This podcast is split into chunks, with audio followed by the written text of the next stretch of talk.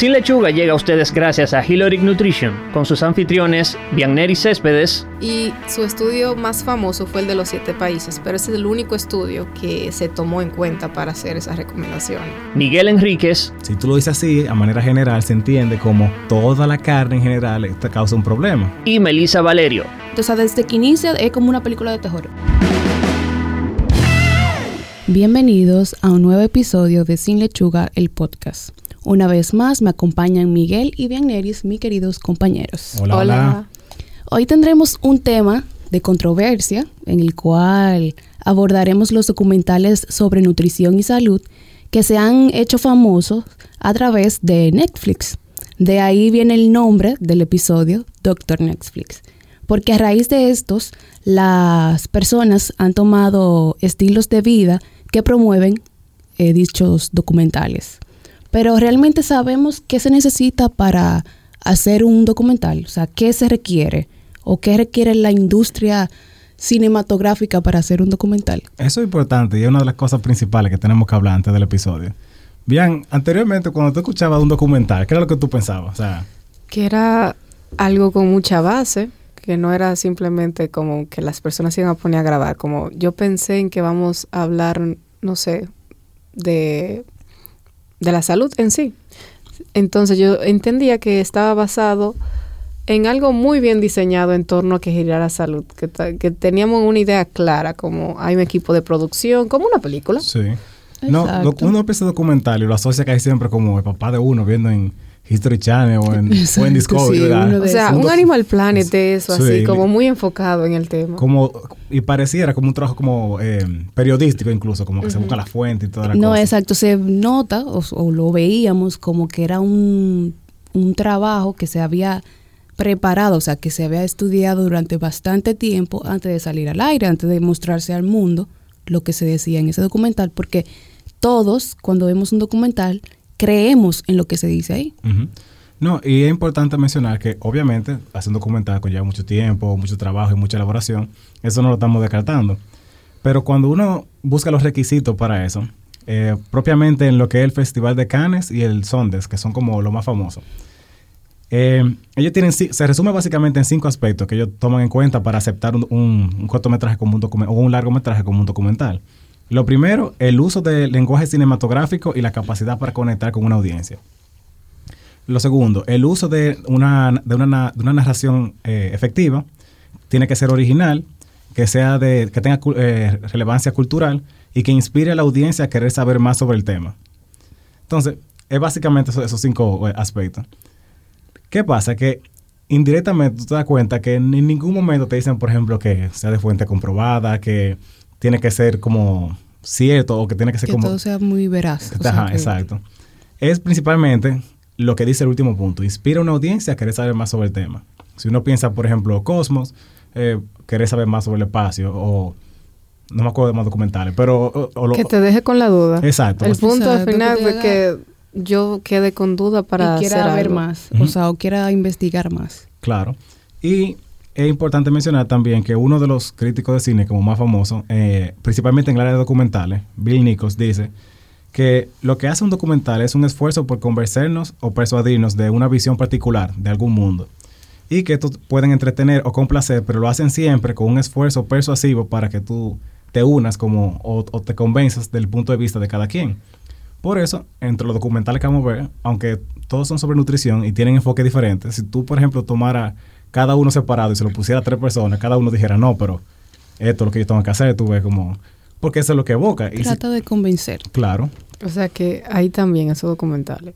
O sea, sí, en, en el efecto de persuasión tienen un 5 de 5. Sí, no, ahí, ahí, no se puede... Tú sabes, algo que yo creo que hace que uno quiera seguir lo que te dice el documental es porque es como un storytelling, como que te va contando una mm. historia que pasó, como que algo real.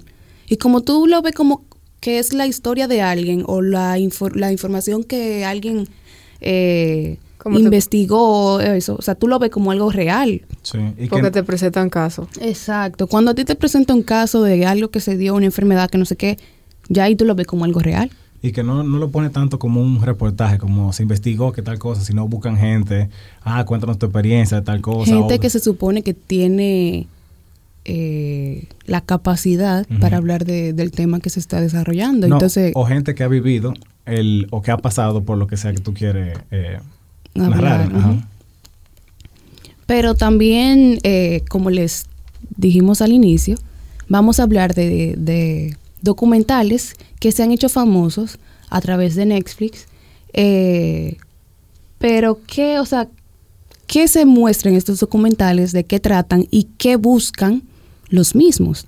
En primer lugar, vamos a hablar de, de Magic Pill.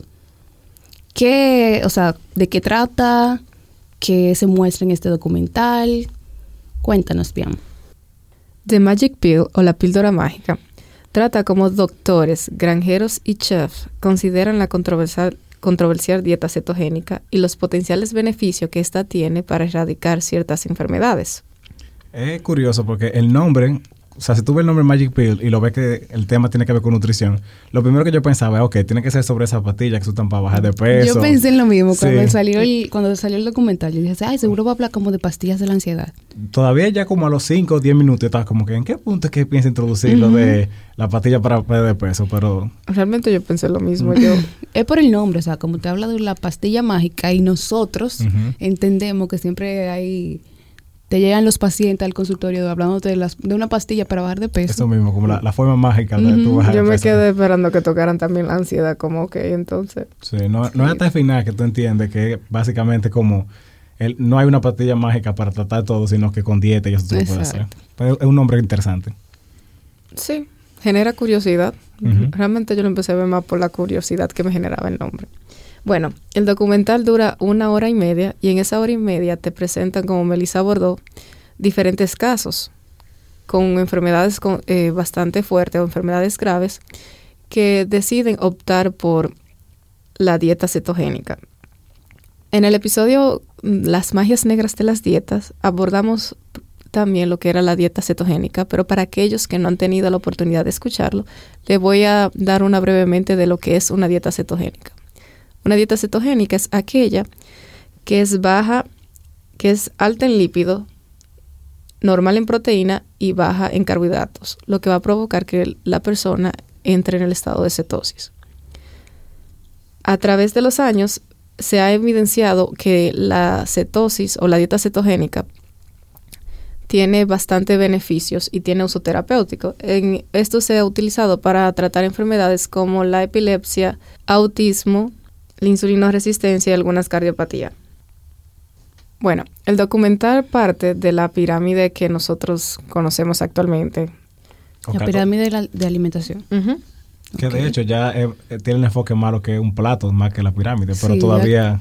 la- Actualmente se habla ya de, un- de mi plato, pero aún eh, se sigue conociendo la, la pirámide. No, y muchos, por ejemplo, siempre hay distribuciones diferentes de lo que es la pirámide en diferentes países y toman eso como la base sí, tiene que porque ser. también se, se como que se adecua a lo que consume cada país, o sea, Sí. como de forma Al contexto cultural de cada país. exacto. Claro. Bueno, pero en sus inicios eh, eh, fue una pirámide. La primera vez que hubo una guía gráfica de alimentos fue, la fue una pirámide y fue en el 1992. Eso es más después de los 2000 que cada quien tiene su forma de presentarlo y actualmente el más famoso es My, My Plate. Entonces, lo que nos dice el documental es que la- esa pirámide estaba basada en el estudio de un patólogo, Ansel Keys. Él su, toda su vida profesional la basó en estudiar el, el colesterol en sangre. Y su estudio más famoso fue el de los siete países, pero ese es el único estudio que se tomó en cuenta para hacer esas recomendaciones. O sea, como es- solamente se partió de ahí para hacer Exacto, cualquier yo tipo. hago un estudio, digo O que esto es malo y vamos, Viagneri defiende eso, y O mucha sea, gente me saben la escucha. cantidad de estudios que se deben de realizar acerca de un tema para sacar como una conclusión. Claro, y hacer eh, o sea, hacerlo en diferentes poblaciones, Exacto. corroborar que los resultados puedan ser replicables. Bueno, fue en diferentes po- poblaciones porque él tomó siete países.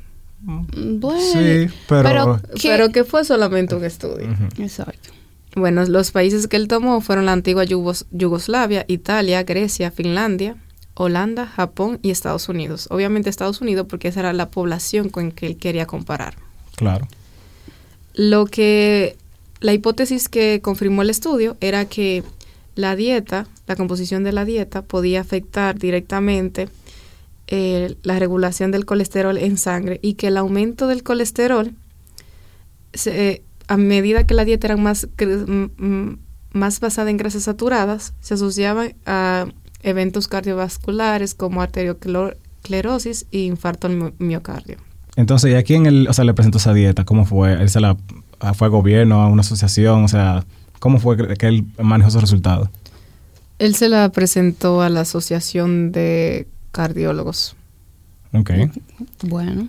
Entonces, ahora, a partir de, de ahí es que se empiezan a hacer más orientación a, la, a lo que es la nutrición.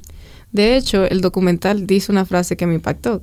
Inicia diciendo que los que no, no han enseñado sobre nutrición todo este tiempo es incorrecto, porque ellos hacen alusión a eso, de que la pirámide está al revés y que está basado en un estudio sesgado, básicamente lo que dicen. Cuando él se refiere a que la pirámide está al revés, él quiere decir que lo que debemos consumir más son las grasas y son las grasas y las carnes y lo que debemos consumir menos son los, los, carbohidratos. Sí, Porque el medio siempre va a ser entonces vegetales y frutas, o sea que está bien. Pero es interesante que el documental dice, al momento que iniciamos, que las personas que decidan optar por esto deberían hacerlo con ayuda de algún experto o doctor. Y de hecho, los casos que presentan, todos van hacia un, tienen una persona experta en nutrición que le está aconsejando cuando están haciendo la transición hacia la dieta keto. No, y como tú mencionaste, también es su elegir su público, porque uno de los pacientes que hay es eh, autista, si no me equivoco, tiene sí, corresponde tiene una familia. Entonces, ya hay bibliografía que demuestra que sí, ese, esa, la dieta cetogénica influye bien en ese tipo de pacientes. O sea, yo creo que antes de este boom de, la, de la dieta cetogénica, se utilizaba, era para ese tipo de pacientes, o sea, más que en otras áreas. Era para los pacientes autistas. O sea, que ahí él se fue por su lado que le iba a salir bien lo que él le preguntara. Claro. Otro punto que yo entiendo que estamos obviando, que el mismo documental aborda, es que en un momento se trata una comunidad en África, una organización lo que la organización le dice a esas personas es que su, la, como ellos comían antes de que llegaran personas de, de, Estados Unidos a intervenirlo, era la forma correcta. de hecho, eso también otro, otro, otro mensaje que se aborda un poco en el documental de manera indirecta, que es como una dieta paleo hasta cierto punto. Dieta paleo es como que sea lo más natural posible, no sea alimento procesado, porque hace mucho énfasis, ah, coman como comían sus ancestros, eh, come eh, productos que sean lo más naturales, que no, hayan pasado por algún tipo de proceso. O que sean procesos que sean mínimamente eh, eh, como procesados, para la redundancia. Sí. Y también, o sea, la dieta que, keto que ahí se promueve, aunque se podría considerar un poquito más paleo, es lo más natural posible, o sea, vegetal en su estado natural y la carne también en su estado natural, que la cazan, vamos a cocinarla con los recursos que tienen, que no es lo mismo que tenemos aquí, en la ciudad.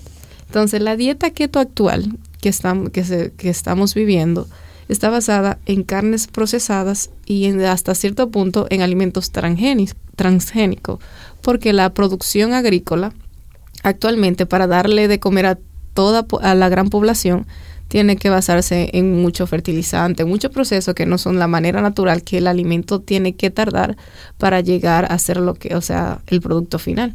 Claro, porque tiene que asegurar que no haya, por ejemplo, tanta pérdida de alimentos, que el alimento pueda aguantar hasta que llegue al consumidor, que no se dañe rápido también cuando el consumidor lo tenga. Entonces, dado la, población tan grande que se maneja, tiene que, eh, o sea, valerse de ciertos métodos para eso. Claro, o sea, lo de procesado no es malo en todo. O sea, la gente cree, ay, un alimento procesado, eh, o sea, es dañino. Pero realmente no, o sea, porque lo de procesado inicialmente fue para, o sea, trata de, conservar los alimentos una mayor cantidad de tiempo. Claro. Y, también producir más, porque necesitábamos... la demanda de, de alimentos, exacto, tenemos que cubrir. el término procesado siempre uno lo asocia como con un atún, con un conflé, como con cosas muy exageradas, pero hay alimentos que son ultra procesados, hay unos que son mínimamente procesados, o sea, no todos pasan por un proceso de transformación tan agresivo que el alimento sea es tema de un episodio. Es tema de un, sí, en verdad es un tema de un episodio aparte. Si les interesa que hablemos de los alimentos procesados, déjennos saber, por favor. Pero nada, realmente The Magic Pill es un documental que Es un buen documental, depende cómo tú lo del interpretes. punto de vista que tú lo veas, exacto. La, la cosa que me gustan del documental, la primera es que siempre hacen énfasis de que tú busques, por ejemplo, ayuda de un experto, para que, eh, o sea, médico, un nutricionista, para que trabaje contigo. Y hasta cierto punto siempre hace el énfasis como que la dieta te va a ayudar mucho, pero no es, no es a magic pill, o sea, no es como un remedio mágico que te va a, a trabajar, a curar todos lo- los problemas, pero que te va a tratar, va a ayudar y que y hace la referencia que me gusta de que es un proceso que conlleva disciplina y conlleva tiempo, porque las personas que están ahí, aunque dicen, por ejemplo, ok, ya yo tengo un mes o tengo eh, no recuerdo exactamente los tiempos que ellos dicen, pero tengo cierto tiempo trabajando, se ven los resultados como a corto plazo o a largo plazo a medida que las personas van mejorando su alimentación. Exacto. Y, eh, o sea, da, a- mencionan datos que son ciertos. O sea, que lo que te van mostrando no es algo como eh, erróneo o exagerado. Porque incluso habla del azúcar, de cómo está relacionado al, al, al tratamiento del cáncer y así. Pero no te habla, o sea, de una forma drástica, como que no consuma azúcar o que, o sea, te Sí. dice que no es lo mejor, pero tampoco te dice como que elimínalo de tu vida que te está matando. Sí. Y aunque hace mucha salvedad en cuanto a la parte de control de alimentos que sean, como ya mencionamos, procesados, no lo excluye, porque podemos ver que las personas toman alimentos, por ejemplo, como salmón sellado, se- salmón sellado al vacío y diferentes alimentos que, aunque están muy cerca de su estado natural, que como dice Benner, o sea, es una adaptación de lo que para el americano promedio, porque no van a poder tener la facilidad de como esa población de África de manejar ese tipo de dieta. Es como, ok, con lo que ustedes pueden conseguir, traten de, irse con lo más natural, no coman que esos productos como eh, eh, como jarabe, como mermeladas y cosas así que sean como muy altos en azúcares y que sean relativamente dañinos y no, no, lo- no lo ayuden a, co- a completar su, su, su meta. Con la, chi, con la, con la hija del, de uno de los, po- podríamos decir, protagonistas, él hace referencia de que básicamente ya no solamente comía Tres cosas. tres cosas, que era, que era chicken Dorito. nuggets, doritos y los pececitos, eso como, que son galletitas básicamente. Exacto. Sí. Y, y, y presenta bien el hecho de que cambiar de un estilo de alimentación no es fácil. Esa niña tiró esos platos, o sea, Duró mucho- cinco días Duró sin cinco comer. días sin comer Sin porque es que comer. con un niño que no está acostumbrado y más... Y eh, más un niño, que, que es más difícil tú hacerle entender eh, por qué, el porqué de las cosas. Sí, porque un adulto sabe ya, bueno, yo estoy, estoy mal, necesito mejorar mi salud y como que hace el esfuerzo, pero presenta bien esa parte de que un cambio de alimentación eh, toma tiempo, toma disciplina, hay que manejarlo bien y con paciencia. Esa parte a mí me gustó. Sí, realmente yo no lo considero un documental mm, sensacionalista. o, Mm, exacto. Ujú. o sea, como que te habla con cierta veracidad, te dice cosas reales, pero que también, como hablamos al inicio, de que decíamos los requisitos de un documental, al final te, te lo que busca es que tú sigas esos patrones, Sí, que tú sigas que como... adoptes la alimentación Exacto, de la- tipo cetogénico. Exacto. Y ahí, o sea, ya adoptar la, la alimentación, o sea, la llevar un estilo de vida basado en dieta cetogénica, ya ahí es medio...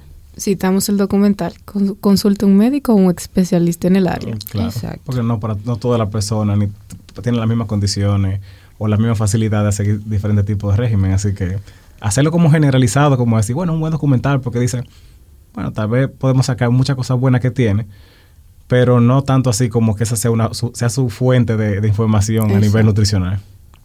Y también lo de que hablamos de los de la base científica, de que tal vez no hay suficiente eh, base científica en lo que se habla para uno decir, ah, no, ya ahí salió un estudio y ya yo voy a hacer eso. Porque el estudio demostró que hay que hacer eso y eso es lo que se debe de hacer eh, a partir de ahora. Pero, o sea, no es un mal... Un mal Se puede ver. sí. Sí, en verdad. Señores, ¿y ustedes han escuchado, han visto el documental What the Hell? No, pero ese... Ese sí ha sido sensacionalista. Yo creo que este ha sido el documental de, del año. Eso es uno de los principales. Del, cuando, del- cuando uno habla del de... año desde que salió ya se ha sido, se ha robado el show. Pero eh, What the Hell es un documental dirigido por Kip Anderson que es un cinematográfico, cine, no sé, Director. el director de cine. Sí. Él es, como dijimos al inicio, es un señor sensacionalista. Inicia el documental con, con la frasecita que él dice que es hipocondríaco. Quizás no todo el mundo sepa lo que eso quiera decir, pero eh, la hipocondriasis es una ob- obsesión con la idea de tener una enfermedad grave no diagnosticada. O sea que la persona que dirigió este documental, desde que inicia, nos está dando una, ma- una mala espina. No, y él hace mucho énfasis en eso, porque dice, por ejemplo, yo tomaba vitamina, tomaba, eh, tomaba aspirina, o sea, como Metamucil. metamucil también, o sea, sin necesidad, porque se, Solo para prevenir, Para prevenir. según él. Y ha leído todos los libros de autodiagnóstico que había podido. En su momento, cuando yo estaba viendo el documental, de verdad yo lo paré. En esos cinco minutos, como, en Es que serio. Es, Es que uno se queda como, en serio, o sea, yo voy a ver un documental eh, dirigi- dirigido, realizado por una persona que padece una, una enfermedad psicológica, por así decirlo, o sea, En realidad yo lo vi del punto de vista, estamos hablando de salud y me lo está presentando también una persona que puede, contradecir. exacto, puede dar una opinión muy sesgada porque puede creer que ha pasado por, por esa enfermedad en algún momento dado de su vida. claro. Esa es como la parte controversial, o sea, de mi punto de vista así que yo lo veo. Sí, pero eh, para que estemos más claros, el, el, documental, el documental trata de, de convencernos de volvernos veganos. Porque él, o sea, el, el director es un vegano que él dice que lo que nos está matando es comer carnes y alimentos procedentes o derivados de animales. En el documental eh, se dicen muchísimas, muchísimas informaciones que quizás cuando uno lo ve o una persona que no esté relacionada Al área de la salud, se de la salud o la nutrición, se le encuentre como que en serio, que, o sea, de, de verdad nos, nos estamos muriendo por comer carne, pero realmente hay que verificar que lo que se diga en el documental o lo que se dice en ese documental sea real. O sea, o cómo extrapolamos esa información que él está diciendo ahí a la vida real. Claro. Porque, o sea, lo primero que el documental trata, o sea, desde que inicia es como una película de terror, de terror. Sí. Porque te está poniendo, o sea, como que todo está mal, que lo que estamos comiendo, o sea, Te sataniza mucho alimento de entrada. sí, el, o sea, la carne es, es el Eh, demonio, o sí, sea, el enemigo número uno, enemi- el enemigo número uno del, del, del humano es la carne, según el documental. Pero realmente, o sea, es cierto lo que se dice ahí. Es cierto todo lo que se dice ahí. Todos los, los porque otra cosa es que él se basa en muchos eh, estudios. Los estudios que él presenta solamente demuestran su punto de vista, porque si nos sentamos en una mesa, si bien él puede, existen esos estudios, podemos buscar otros que, Que los que van a contradecir Claro. eso. De hecho, eso es una de las partes que él la pone como, como punto principal para demostrar, demostrar que tiene razón, que Ujú. cuando él habla con el encargado de la Sociedad Americana de, de, de Dietistas, de, De de diabetes. perdón, De diabetes, diabetes, sí. es que es como que él no, el- ese, ese señor no quiere responderle, pero es porque se nota que él, que él quiere sesgar la, la entrevista hacia el punto de... uno se da cuenta, o sea, cómo su forma de actuar al momento del, del llamar a las personas de las instituciones por teléfono y desde que le contestan, lo primero que dice, ¿por qué usted no ponen esto en su página y lo que le dicen a la gente que coman carne? Si ustedes saben que la carne está demostrado que le hace daño a X enfermedad. Ujú. Entonces, hay que ubicarnos. La persona que va a contestar el teléfono es muy probable que sea un secretario, una persona que de verdad no va Que a tener no la sepa, forma de responderle exacto. lo que él quiere saber. O sea, él no dice, comunícame con, qué sé yo, el jefe Ni de siquiera como el investigación. encargado de alimentación de la sociedad, no. Ellos siempre dicen, no, no puedo responderle. Entonces dicen, otra, otra organización que no pudo responderme, con quien tú te comunicaste no te va a poder responder. Y de hecho, cuando, retomando lo que decía del, del, del de la, de la sociedad de diabetes, él le dice, yo no puedo decirte que una alimentación, o sea, que es buena. O sea, hay, mucha hay muchas formas de tú manejar la alimentación que una persona pueda estar de manera saludable. Usted puede decir que es, que es una alimentación que no es adecuada. Y pa- a mí me, me parece una, es una excelente respuesta y él lo toma como de, de una validación hacia el punto que él estaba tratando de, de hacer. Y de hecho, un ejemplo, The Magic Pill promueve la dieta keto. What the Hell promueve el veganismo. Sí, que es una, y una, si una relación... vemos esto, es como, depende quién, o sea, como tú lo lleves, ambos pueden ser sanos hasta cierto punto. Claro. Entonces, Exacto. yo no Hasta puedo aquí nosotros no estamos diciendo que ser vegano es malo. No, llevar una dieta, o sea, una dieta vegana bien llevada y de manera saludable es totalmente posible. Exacto. Y de hecho, hay muchas personas que han vivido bien y no han tenido ningún tipo de problema porque la han llevado, o sea, de la manera correcta. El asunto es entonces que una, una, una persona que vea los dos documentales, ok, no una persona, buscamos dos personas diferentes que vean cada uno, uno What the Health y otro The Magic Pill. Cuando se encuentren va a decir, no, o sea, yo tengo la razón porque la carne es, lo mejor, que sé yo cuánto. te invita- Y el otro va a decir que el veganismo es la solución por la razón que sea que mencionan. Y van a estar en la eterna discusión de cuál es mejor. Exacto. Por eso hay que personas que entonces entran en crisis con la sobreinformación, porque tú dices, bueno, yo vi, por ejemplo, Magic Pill tiene muy buenos argumentos, a mí me convenció de que la- hay que comer carne, hay que meter una dieta keto, que es lo que ellos promueven, y después ve What the Hell, dice, oye, pero entonces ¿quién es que me está diciendo la verdad? Exacto. Por eso que O sea, y ambos se ven verídicos, verídicos, o sea, te ven como que sí, o sea, están hablando con la verdad y yo debo, o sea, yo puedo seguir lo que ellos están diciendo, pero al final no es que este tenga la razón y el otro no, pero sí vemos en, en What the Health que hay cierta información o que se toma la información solo a favor de lo que él está defendiendo. Claro. Se maneja O sea, se- yo manejo, tenemos toda la información del mundo, pero yo la manejo a mi Mi favor, favor. no a- con la realidad. Entonces, o sea, una de las cosas que se dice en, en el, en el documental, el, lo de la carne y el, el huevo eh, comparado con, la, con los cigarrillos. Sí. O sea, que comerse un huevo es lo mismo que tú fumarte cinco cigarrillos al día. O sea, es un poco... Cuando la gente ve eso, incluso en Instagram, yo he visto muchísimas imágenes de gente reposteando esa, eso, esa comparación, donde realmente no es una, una información cierta. O sea, de, él la compara desde un punto que, o sea, lo, lo relaciona y te hace creer que sí, que todo, o sea, los mismos componentes que tiene el huevo y todos los... eh, No, o sea, lo hace el, el- el énfasis en el punto de colesterol, que tanto Exacto. colesterol que tiene huevo, que va a tapar las arterias. Pero hay que ser hay que ser realista y enfocado en muchas cosas. ¿Qué tanto huevo come uno? O sea, hay personas que comen mucho huevo, eso no, no es un mito, pero, pero ¿qué tanto huevo una persona promedio come? O sea, ¿qué tanto colesterol aporta un huevo? Hay diferentes formas de tú comerlo. O sea, tú no tienes que comerte, por ejemplo, la, eh, siempre la clara. Tú puedes hacer, por ejemplo, la yema, perdón, pueden ser dos claras.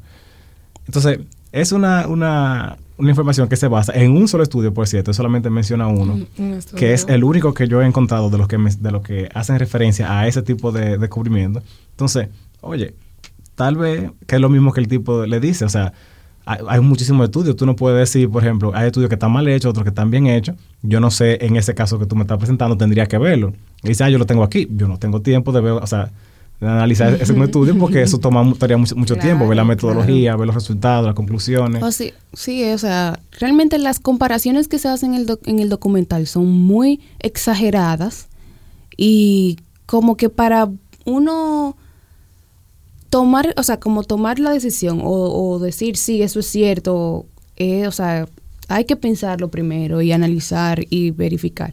Porque aparte de esa comparación del, del, del huevo con, el- con los cigarrillos, te hace otras comparaciones como la, la cantidad de hormonas que tiene eh, un pollo y, Y la y- cantidad de sodio. Exacto, o sea, el- incluso hay No. una parte del... Incluso te hace ver la carne como algo asqueroso. Sí, no, hay dos partes que me llaman la atención. Primero, cuando dices de que cuando tú pones un, una fruta, un vegetal, como una licuadora, se, se siente, o sea, tú te llama la atención pensar en una batida así. Sí. Pero no cuando tú pones un pescado.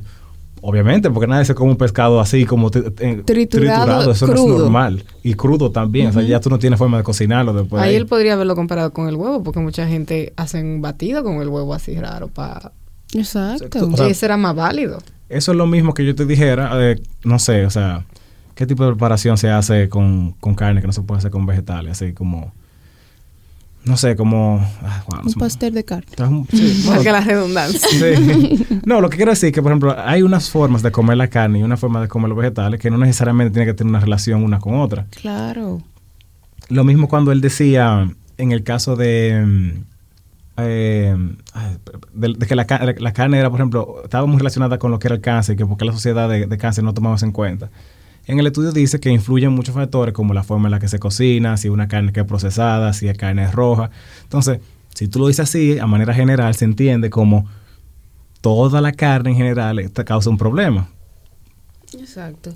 Pero realmente, si quieren ver los documentales, los invitamos a que lo, a que lo vean, pero véanlo desde un punto eh, crítico. No se dejen persuadir tan fácil con la información que se que se que se muestran en dichos documentales. Pero realmente es es alarmante las informaciones que se ponen ahí y la cantidad de personas que deciden a partir de ahí eh, tomar el estilo de vida que ellos promueven. Desde el punto de los requisitos que vimos sobre el documental, yo creo que él, ese, ese sí ah, consigue de una manera muy efectiva querer que la gente busque más Persuadir. sobre lo del veganismo. Desde ese punto sí, porque lo pone de una manera y lo hace de una, eh, diferente a como se presentaba anteriormente, que era que presentaban los animales. Hasta él también lo hace, presentar los animales en la granja y lo que sufren y eso. Pero estaba más por otro aspecto que no se había tratado antes, que yo creo que fue lo que hizo un poco más... La discriminación. Sí, llamativo también el, al- el hecho de buscar más información sobre lo que, lo que el documental plantea. Exacto, pero realmente son documentales que nos enseñan mucho, eh, que nos ponen, o sea, nos quieren abrir los ojos, pero a veces de una forma medio drástica. Sí. pero realmente debemos de, de verificar la información que se pone en estos documentales y, y validar que lo que se habla aquí sea realmente cierto. Hoy ahora. El hoy ahora de este episodio es la relación que existe de los hábitos alimenticios y el maratón de ver televisión o de Netflix, en este caso, de sentarnos a ver una serie en un solo día. ¿Alguno de ustedes lo ha hecho? Ay, bien, Bueno. ¿quién no? Yo me he pasado días que estoy libre en mi casa y comienzo a buscar series que tengo ahí anotadas que quiero ver y en una mañana, tarde, me la... ¿Pero cuántos capítulos tuve máximo? ¿Cuánto ha sido Yo he tu llegado máximo? a ver una serie completa de Yo- 8 o 10 capítulos. Yo he visto ¿De muchas cuántos series. minutos, por favor, para morir Eh, yo creo que casi todos son de... de 40. de Sí, porque 40. ya- Yo no he visto como... Yo creo que yo nunca he visto una serie de menos de, de 30 Sí, hay minutos. algunas. O sea, yo, eh, Rush and Door, que es una serie que tiene Netflix, creo que esa tiene como 20 minutos, 30 minutos. O sea, hay, hay- Ay, pero muy pocas. hay sí, porque ya no es tan común. Siempre van como de la media hora, una hora. De media hora a una hora. Pero si tú piensas en hacer un maratón, por ejemplo, de que, ah, cuando, cuando iba a salir Game of Thrones, tengo que ponerme al día. Yo cada episodio. yo pasé Game of ahí. Thrones tiene como 70 episodios, creo yo que, algo así. Una hora cada uno. Bueno, vamos a descansarlo, que la, otra- la última temporada viene ahí. Deberíamos preguntar cómo quedó su nevera después de eso. Después de eso, sí. Bueno, ese maratón yo te puedo decir que yo me paraba a buscar comida. Y después a- a seguir viendo y la serie. y seguía viendo. O sea, si me paraba, buscaba comida, iba al baño y volvía para atrás con mi comida, acostada, claro, pues cómoda, Sí. a comer y a ver la, la serie. Bueno, básicamente el estudio dice eso, que hay evidencia que los jóvenes adultos o adultos tienen la tendencia a ser, a dedicarle mucho tiempo a ver televisión, en este caso más las series, y eso se relaciona al aumento de peso, porque como bien lo, lo dijo Melissa, a medida que nos sentamos a ver ahí, no nos vamos a sentar solamente No, con no, agua. no nos sentamos, nos acotamos a ver eso. Bueno, porque no- también. no- porque no- lo- eso es lo típico, una persona se acueste a ver. Sí, en la cama o, o busca un buen sofá y encaramos los pies. Exacto. Otro aspecto que destaca el estudio es que si bien es cierto que nos dedicamos a comer, esa comida siempre es chatarra. No suele ser una comida saludable, que nos, sino que comemos papita, que nos preparamos un hamburgues o cosas muy cargadas calóricas. Sí, porque la gente siempre busca algo fácil, ni siquiera para perder mucho tiempo. eh, tengo que volver a serie, déjame como Exacto. picar. Tú abres la nevera y lo primero que tú encuentres te lo llevas y te vas. Entonces, eso está promoviendo mayor sedentarismo y también también se asocia a la falta de sueño o no dormir bien, porque después de esa mega maratón no vamos a acostar. Sí. No, y entonces es interesante que hay tipos de, de personas que te dicen, eh, bueno, es que hacer media hora de ejercicio todos los días, a mí no me da tiempo, pero ese, ese tipo de personas pudiera ser también el que se tira un maratón de una serie Sí. entera, de una sentada. o Entonces, se pasa eh, cinco o siete horas en el teléfono. también. Lo que se traduce también en, en ese sentido de que aumenta el sedentarismo, hábitos no saludables, o sea, hábitos alimenti- alimenticios no sanos, y también el riesgo de, de padecer depresión y de, o desarrollar diabetes tipo 2. Entonces tenemos que tener cuidado con esos maratones que hacemos, no lo hagamos tan frecuente, la verdad. Y es un problema de estos tiempos, porque Sí. antes era, era difícil, porque viendo televisión era como que, ah, vamos a ver el episodio para la semana que viene, ver, la- ver el que Sí, viene. porque tenían que esperar una Sí. semana para ver. Nadie se quedaba de que una sentada. Es que sale un episodio y dura una semana para salir el otro. Sí. Solo que nosotros como bueno millennial, por así decirlo, los vemos todo en juntos. No, juntos. y es, es bueno hacer la sabedad de que eso es algo muy de Netflix. O sea, yo no recuerdo antes otra plataforma que tirar la serie todo el episodio de una vez. O sea, No. No, porque Netflix, la serie que ellos hacen, Sí. salen un, un capítulo por semana. no hay algunas que No, tiran la, la- la- la- ah, últimamente las series nuevas te tiran todas las series Ah, bueno, la sí. temporada hay- las- hay los, episodios. los sí. episodios juntos. Sí, eso va. Sí, pero realmente hay que pensarlo porque ya no, no nos está dejando un buen, un buen final. Sí. Hemos llegado al final de este episodio. Recuerda seguirnos en nuestras redes sociales como Sin Lechuga RD en Instagram, Facebook y en la plataforma de podcast de su preferencia. En la descripción del episodio podrán encontrar las fuentes bibliográficas que utilizamos para desarrollar el tema de hoy. Y al igual que las dietas, empezamos de nuevo el próximo lunes.